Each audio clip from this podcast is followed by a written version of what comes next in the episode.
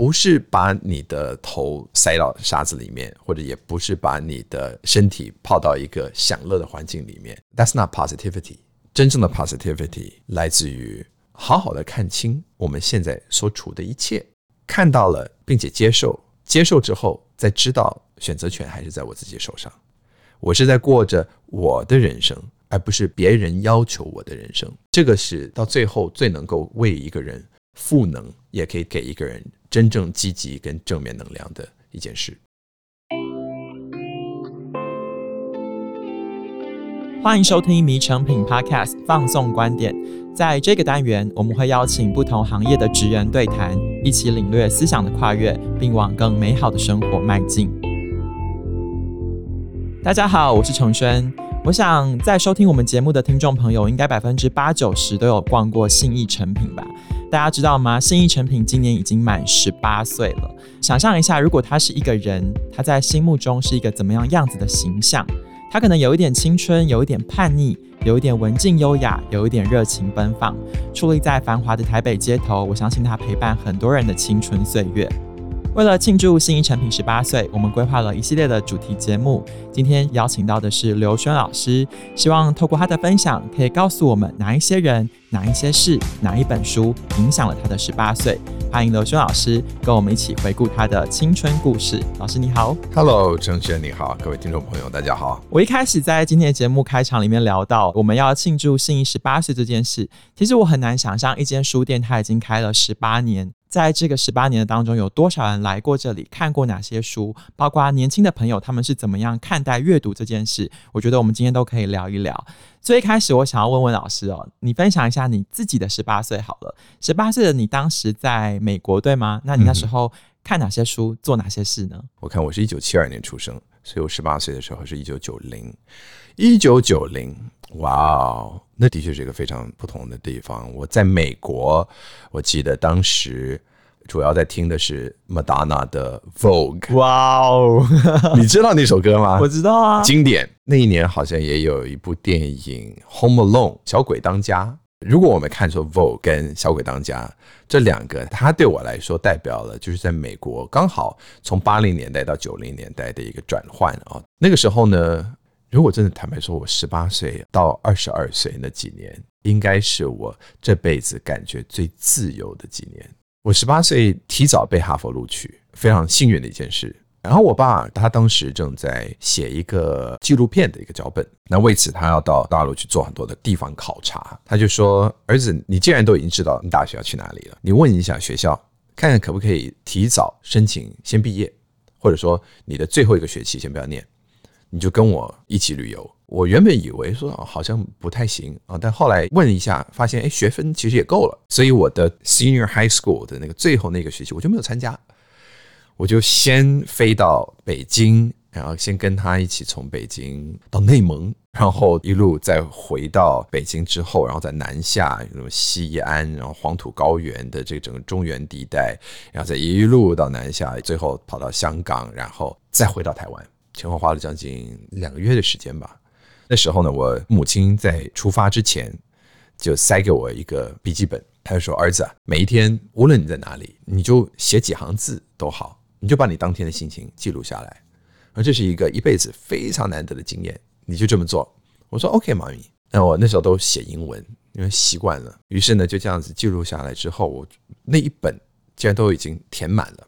后来拿回家，我父亲看一看。他一边翻一边笑，他就说：“儿子，你这个文笔挺好玩的，好玩，对对，有趣。不然这样，我翻译个几篇，帮你来投稿看看。”我说：“无所谓啊。”他就这么做。结果那几篇文章被连载了之后呢，就翻译了更多，就把那整个笔记本最后整理出了我的第一本作品。嗯，我今天也带来了。叫做《颤抖的大地》，对，这个真的超乎我的意外，因为我原本一开始是预设要跟刘轩聊说，那你十八岁你在看什么书？结果他说，哦，我十八岁我写了一本书，然后你就分享给我们看，你十八岁的作品是这样子来的，意外而来的。其实就是如同我们自己在规划这个节目的时候，我就觉得每个人的十八岁都很不同。像刘轩老师十八岁的时候游览各地，然后去做出自己的第一本书。但是有一些人的十八岁，可能他还在很多的迷惘当中去找寻答案。我觉得透过书、电影、音乐，可能就是找答案的一个方式吧。那信义诚品在十八年来，我觉得它也是提供一个场域，有点像是一个桥梁，去连接了作者跟读者。比如说，像刘轩最近跟其他人一起合著了一本书，叫做《我活着我的人生吗》。你就在新一成品办了一个像新书发表会，跟大家聊这一本书。一开始，我觉得我们也谈一谈你最近的作品好了。为什么会出一个这样子的书？然后我知道它是有一点点公益性质的，对吗？它不只是有一点点，它是完全公益性质的。因为我们这本书的每一分的版税，全部都会捐赠给我们这五位作者个别所选择的公益团体。以我来说的话，我是捐给家福基金会。那连出版社本身，他们也把所有的盈利都捐赠啊，他们是捐赠给伊甸。那这本书它的起心动念是来自于我的一位老朋友。有一天他就给我打个电话说上我有一个想法。”那那时候我们刚好是深陷在疫情之间。大家都人心惶惶的。他说：“我们可不可以一起写一本书，来分享我们个别所遇到的一些挫折？那从这里面可以跟读者们分享，并且让他们知道他们不是孤单的。希望可以借此赋能 empower 这些读者朋友们。”那我听了，我说这是 good idea，但我们两个人写，坦白说可能会有一点难。啊，我的时间呢也很紧，我也有自己正在做的一些计划。他说没关系，我也多找几个朋友。后来他也找了名厨江振成，我牵线了我的朋友 Janet，他又找了另外一位奥丁丁，他是一个区块链公司的创办人叫 Darren。我们就五个人个别分享我们自己的故事，每个人的故事都很不同，但这个中间的共同点就是我们要去思考我们在活着谁的人生。我们是在活着别人要求我们要活的人生，还是我们要活出我们自己的人生？如果要活出自己的人生，那我要的究竟是什么？有一些人的答案非常非常的清楚，像江振成，他的初心我觉得始终不变，或者可以说，可能因为他自己成长的过程吧，从很年轻很小的时候，他就已经很清楚。自己应该要去做自己擅长的事情，而自己擅长跟不擅长什么，他也很早就知道。在另外一个极端呢，就像我，好像什么都可以做，但什么东西都只有碰一点点，一直在思索，一直在寻找。我甚至都觉得，我到现在我也还在摸索，还在寻找之中。所以，你活着你的人生吗？这个答案其实你现在是抱着一个一半的问号吗？对于我来说，我可以告诉你，我现在在活着我自己的人生，但我也没有办法斩钉截铁的告诉你，这个人生或者我现在的定义的这个人生，它就是可以刻在石板上的。This is it。我常常都会在我的工作坊里面，也会鼓励所有的年轻朋友，当你觉得迷惘的时候，先做一个梦想清单，你先不管任何的考虑，先写下来。你最想要做的事，你最想要去的地方，想象自己未来一个最有 inner peace、内心最平静的时候，你是在哪里？你是在做什么？去把它形容出来，再从这个地方来倒算一下，那我要怎么样可以让这件事情发生？那在这个过程里面，你可能会发现有一些事情真的算是痴人说梦，不过这就是梦想清单嘛。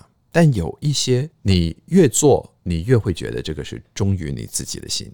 那这时候。你应该要走哪一条路，就会变得越来越清楚。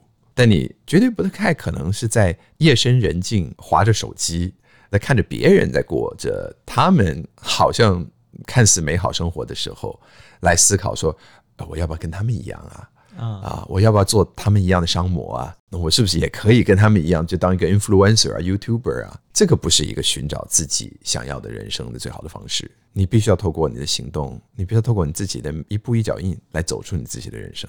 但是在像你比较年轻的时候，你写放任一百次新的流浪嘛，像你去到处旅行，然后去尝试不同的事情。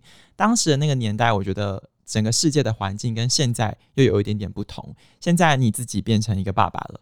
那你的两个小朋友现在还小，但当他们要迈进十八岁的时候，你觉得你会给他们的提醒或者是建议会是什么呢？到时候可能不是我在做提醒了，到时候可能是他们的 AI 助理在给他们做 提醒了。我说真的，因为这件事情一切发生的太快了，我有一个朋友，就是艾卡拉的创办人程世佳，他之前在斯坦福修的就是 AI。嗯哼，那他自己已经宣布说，我们已经踏过起点了，我们人类的科技发展已经到了一个它会指数性的成长，而我们无论如何都会跟不上。所以在接下来的世界只会变化越来越大，越来越剧烈，越来越快。你看，光是我们现在 ChatGPT 在多短的时间里面已经有多少的用户，它已经开始影响了多少不同的产业。所以以我现在来说，能够给我的孩子们什么样的建议？我只是希望他们有一些基本的工具在他们的工具箱里面，可以帮助他们的心理。可以更有韧性，可以更相信自己，可以更有自信，有更多的兴趣跟乐趣，可以跟朋友们一起分享，甚至来交朋友。嗯，我觉得这一点真的非常重要。我相信身边有很多的朋友都会觉得说，包括我自己在成长过程里面，所有的兴趣都只是一个兴趣，你先把你的正事做完再说。那这些正事是什么呢？当然，就唯有读书高的正事，你要去克服这些考试啊，这些等等的。但未来的世界不太一样了。我觉得未来的世界需要很多不同类型的人一起来玩出一些名堂。而我说玩是真的是玩，因为只有人才可以在玩乐之中不断的去即兴的创造跟探索各种不同的可能性。所以这个玩，我们就需要一个平台，或者我们需要一个共同的语言，例如音乐，例如。运动，我也踢足球，你也踢足球，那我们一起来踢一场吧。你弹吉他，我弹键盘，我们一起来做一首曲子吧。在这个过程里面，我们可以有一种连接，而这种连接让人与人之间可以熟悉，可以一起合作，我们就可以有更多的可能性，可以创造出一些零到一的事情。而这个零到一，就是 AI so far 还没有办法做到的。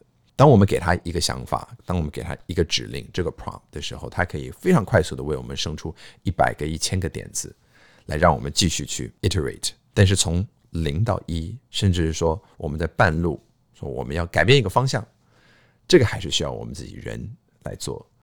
所以给我的孩子一个十八岁的孩子一个建议的话，我就希望他们趁早，而且是要比我自己在。我当年十八岁的那个时候还更早，要能够找到真正让自己觉得快乐的事情，嗯，找到真的可以交朋友的兴趣，找到在这些兴趣里面的自信跟乐趣，来活出自己的一个光彩，而且多多旅游，这些都会是我会建议他们的事情。刘轩很乐于在 social media 上面跟大家分享他的家庭生活吧，比如说像你跟小朋友去踢足球，踢到脚都受伤啦，然后还坐轮椅啊，因为你觉得要 play 嘛，我觉得你也是很放胆的在 play 这件事情。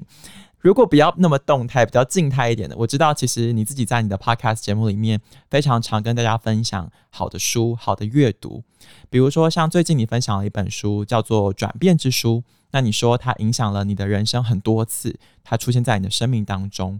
那这个东西是怎么样影响了你呢？这是一个很有智慧的书。先稍微介绍一下《Transitions》，它的作者叫 William Bridges，他是一位英国文学的老师，后来也成为一位心理学家。他在研究文学跟心理的时候，发现我们。常常在这些文学跟故事之中，一个英雄都会有一些转变。那这个当然会让我们想到 Joseph Campbell，就比他还更早在探讨这个。不过他是从一个神话的理论里面。那 William Bridges 就建立了另外一个所谓的转变理论。他说，任何一个人，我们都可以看到他们外面的转化，这种是叫 changes。但我们内心从我们碰到了外面的改变。到真正是否能够接受外面所给我们带来的改变，内化之后，然后成为一个新的自己，这是有一个历程的。嗯，这个历程就叫做转变的历程。那这个转变的历程，它会先从一个结束开始。所以这个历程它不是从一个像我们讲说人生还是先从出生开始，然后最后迈向死亡。他说没有，这个转变是先从死亡开始。我们要接受到过去的我们已经不再继续在那里了。如何真正能够接受这一点？他一定会有一段痛苦，他会有一段放弃，他会有一段不舍。但当我们离岸越来越远的时候，我们再往前面看，我们会看到这是一片汪洋，我们会看到的是一片黑暗，在那时候，仿佛是 Pinocchio 被大鲸鱼吞入肚子，就是会有那么一段时间，我们不知道自己在哪里。但那一段时间叫做 The Void，其实也称为 The Neutral Zone，是一个非常宝贵的时候。我们需要那段时间来重整自己，我们需要那段时间来找到我们自己内心的那一个声音，再从那个声音里面，我们重新再出发。在那时候，我们就会看到对岸开始出现。当我们准备好的时候，我们就可以有自信的以一个新的脚步来踏上那个对岸，那就是 The Rebirth。哎所以这三个阶段。那很多人，他们可能从一个阶段的结束之后，马上想说：“我赶快转换跑道，我赶快去做下一件事情，我不能在中间有任何的空档。”但在这个过程里面，如果他们没有好好的整理过去的自己跟未来的自己，他们只是一头热的进入到下一个阶段的话，那可能有很多东西还是会累积在心里面，很多未经之事啊，那这些没有被解答的问题。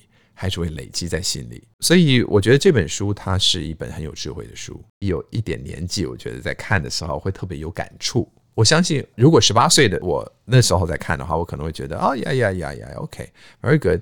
反正我自己就即将要进入到大学，所以想必那也是一个很大的 change。但是在大学呢，也坦白说，我经过四年，我也是到了后半段，我才真正开始了解到我真正感兴趣跟想要做的是什么。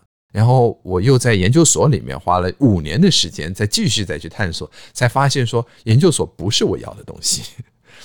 哎，所以我们的人生的确是有很多很多不同的一次再一次的 cycle 轮回啊。那希望我们在每一次的轮回之中，我们可以变得更智慧，我们可以更清楚，呃，我们可以留下的这一点一点一点，最后我们可以把它连成一条线，然后发现说，哦，早知道嘛。其实原来这一路这一条线都连着这么清楚，指引我到现在。其实，在今天节目最一开始的时候，我说把信义成品比喻成一个人哦。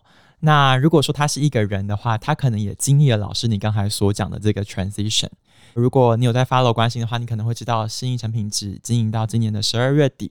所以，像老师你一开始说你在来这边做新书发表的时候有一点感触，因为好像来一次少一次。可是，如果你用刚才这个 transition 的角度，好像会发现说，成品走了这么久，有这么多不同的转型跟计划，好像真的就是跨出那一步之后，去看到前面更宽阔的海洋。我觉得人生是这样，有时候前面的海洋太宽阔的时候呢，反而会让人有点焦虑。我觉得这个时代的每个工作者都有不同的焦虑方式，需要更多的软实力去解决这些事情。那老师，你最近是不是要开了一个线上课程？在这个里面的课程内容会有什么？你觉得可以帮助大家去解决这个时代所遇到的困境吗？哦，这个课程还真的算是我的。呕心沥血之作，因为我过去这些年来写了不少书，在谈心理学。那我觉得我自己个人比较擅长的呢，就是把一些心理学，尤其是正向心理学的理论，化为比较易懂的一些工具。我把它称为工具，因为我希望这些东西就可以真正的被使用来改善一个人的生活。嗯，所以无论是自我探索啊，或者时间管理啊，哦，怎么样克服拖延症啊，提升自我效能，甚至面对自己的情绪、处理自己的情绪啊，这些等等的，这些都是一个人的工具箱。而这个工具箱越满，有越多工具，你就越知道自己有能力碰到状况的时候，能够来克服这些事情。这个是我希望可以给每个年轻人的，所以我写了这些书。那当然就觉得这里面是不是有一个脉络，可以面对接下来我们所碰到的未来职场。我们看到，我也感受到，在我的工作坊里面有很多非常焦虑的人，也有很多工作上面 burn out 的人，整个的身心疲惫，觉得我不想要继续在这个工作里面，但也说不出来为什么。那碰到这样子的状况，我可以怎么样来帮助他们呢？那我就觉得好，我把它分为四大工具箱，这四个个别是有关海啸般的资讯，我们应该要怎么样去面对？这个资讯量就会越来越大，所以我们不是去加快自己的速度，那只会让我们更焦虑，而是怎么样可以去处理、活用这些，甚至过滤这些。再来，时间。每个二十四小时嘛，睡眠还是得睡啊，吃饭还是得吃啊。但我们怎么样用有限的时间里面去做到我们真正想要做的事，而不是一天到晚被一个哦，我得做这个，我得做那个，被时间好像推着跑，然后第三就是情绪，面对我们自己一定会有的负面情绪，我们要怎么样可以避免一些灾难性的思考，一种不断的反刍，我们可以进行什么样重新的解读，来帮助我们可以用理性的方式去梳理出我们接下来我们该做什么，甚至可以帮助我们觉察自己的当下的情绪，甚至还有别人的情绪，因此而成为一个更高 EQ 的人。然后第四点。就是讲到沟通，对未来的世界其实就是沟通，精准的沟通，有同理心的沟通。那这个沟通的艺术，我把它称之为 reframing，就是你要了解对方的框架在哪里，你要了解自己的框架在哪里，你要了解我们两个人的框架永远会是不同的，但我们可以怎么样可以去尽量的放开、放大这个框架，让我们可以找到这个共识点。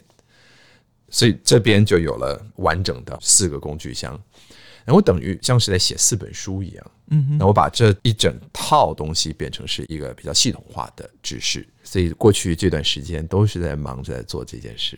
因为大家最熟悉刘轩的就是一个正向心理学作家嘛，透过很多这一些的价值的分享，然后包括你刚刚提供的步骤跟方法，去试图发挥一些影响。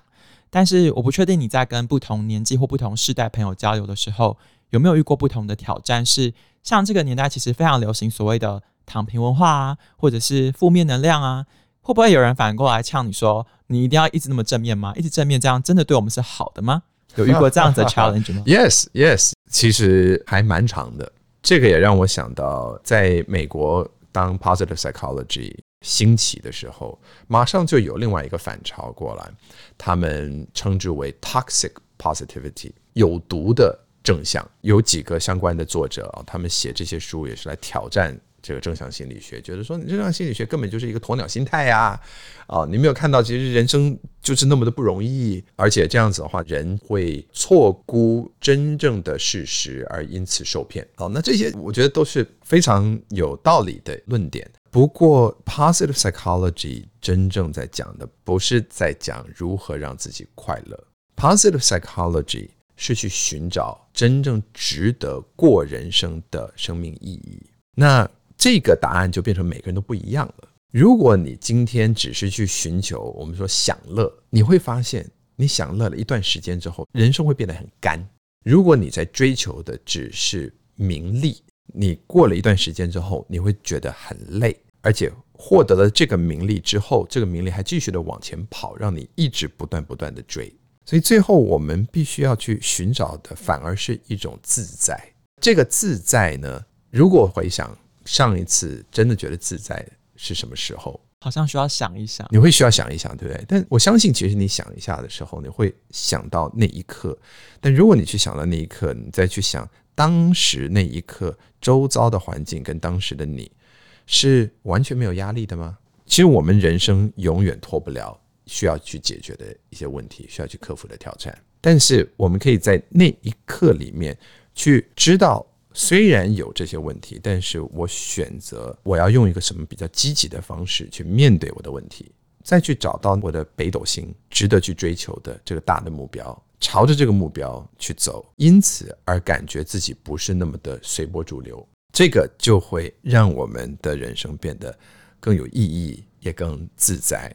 也希望可以变得更从容，而这个也都是非常 positive 的一件事。所以不是把你的头塞到沙子里面，或者也不是把你的身体泡到一个享乐的环境里面。That's not positivity。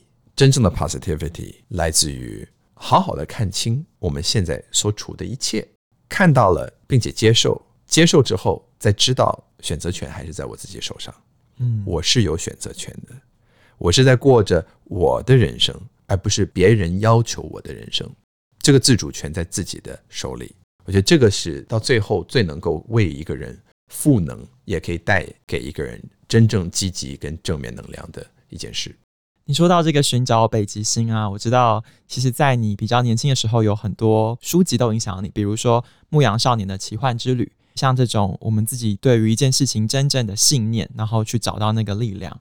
在今天节目的最后，我想请刘轩老师推荐一下吧。如果有几本书，或者是你自己看到的影片、看到的内容、接触的音乐，所熏陶你的这一切，如果要分享给十八岁的听众朋友，你有没有一些些你的口袋名单？是说，哇，你现在去试试看这个，你现在去看这个，可以给你一些 power。我自己个人非常非常爱的一本书，叫做《流浪者之歌》。这本书影响了非常多人，包括。成品的创办人吴先生，他自己也曾经也说，这个《流浪者之歌》在他年轻的时候给了他很大的影响。那我觉得这本书，你在不同年纪来看，都会有不同的感触。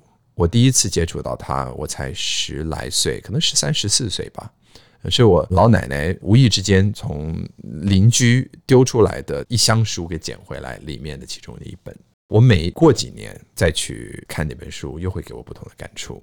所以在这里呢，也不用跟大家来剧透太多，反正你就看这本书。我觉得它就像是牧羊少年的奇幻之旅，对，跟那本书也是有异曲同工之妙。它是一个英雄之旅，但是它英雄之旅的最后追求到的，也就是一种豁达。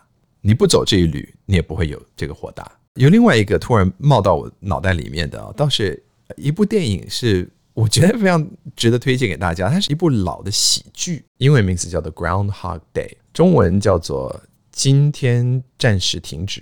这是一部美国喜剧演员 Bill Murray 他所主演的，呃，有一点年纪的这部电影啊，但我非常非常推荐。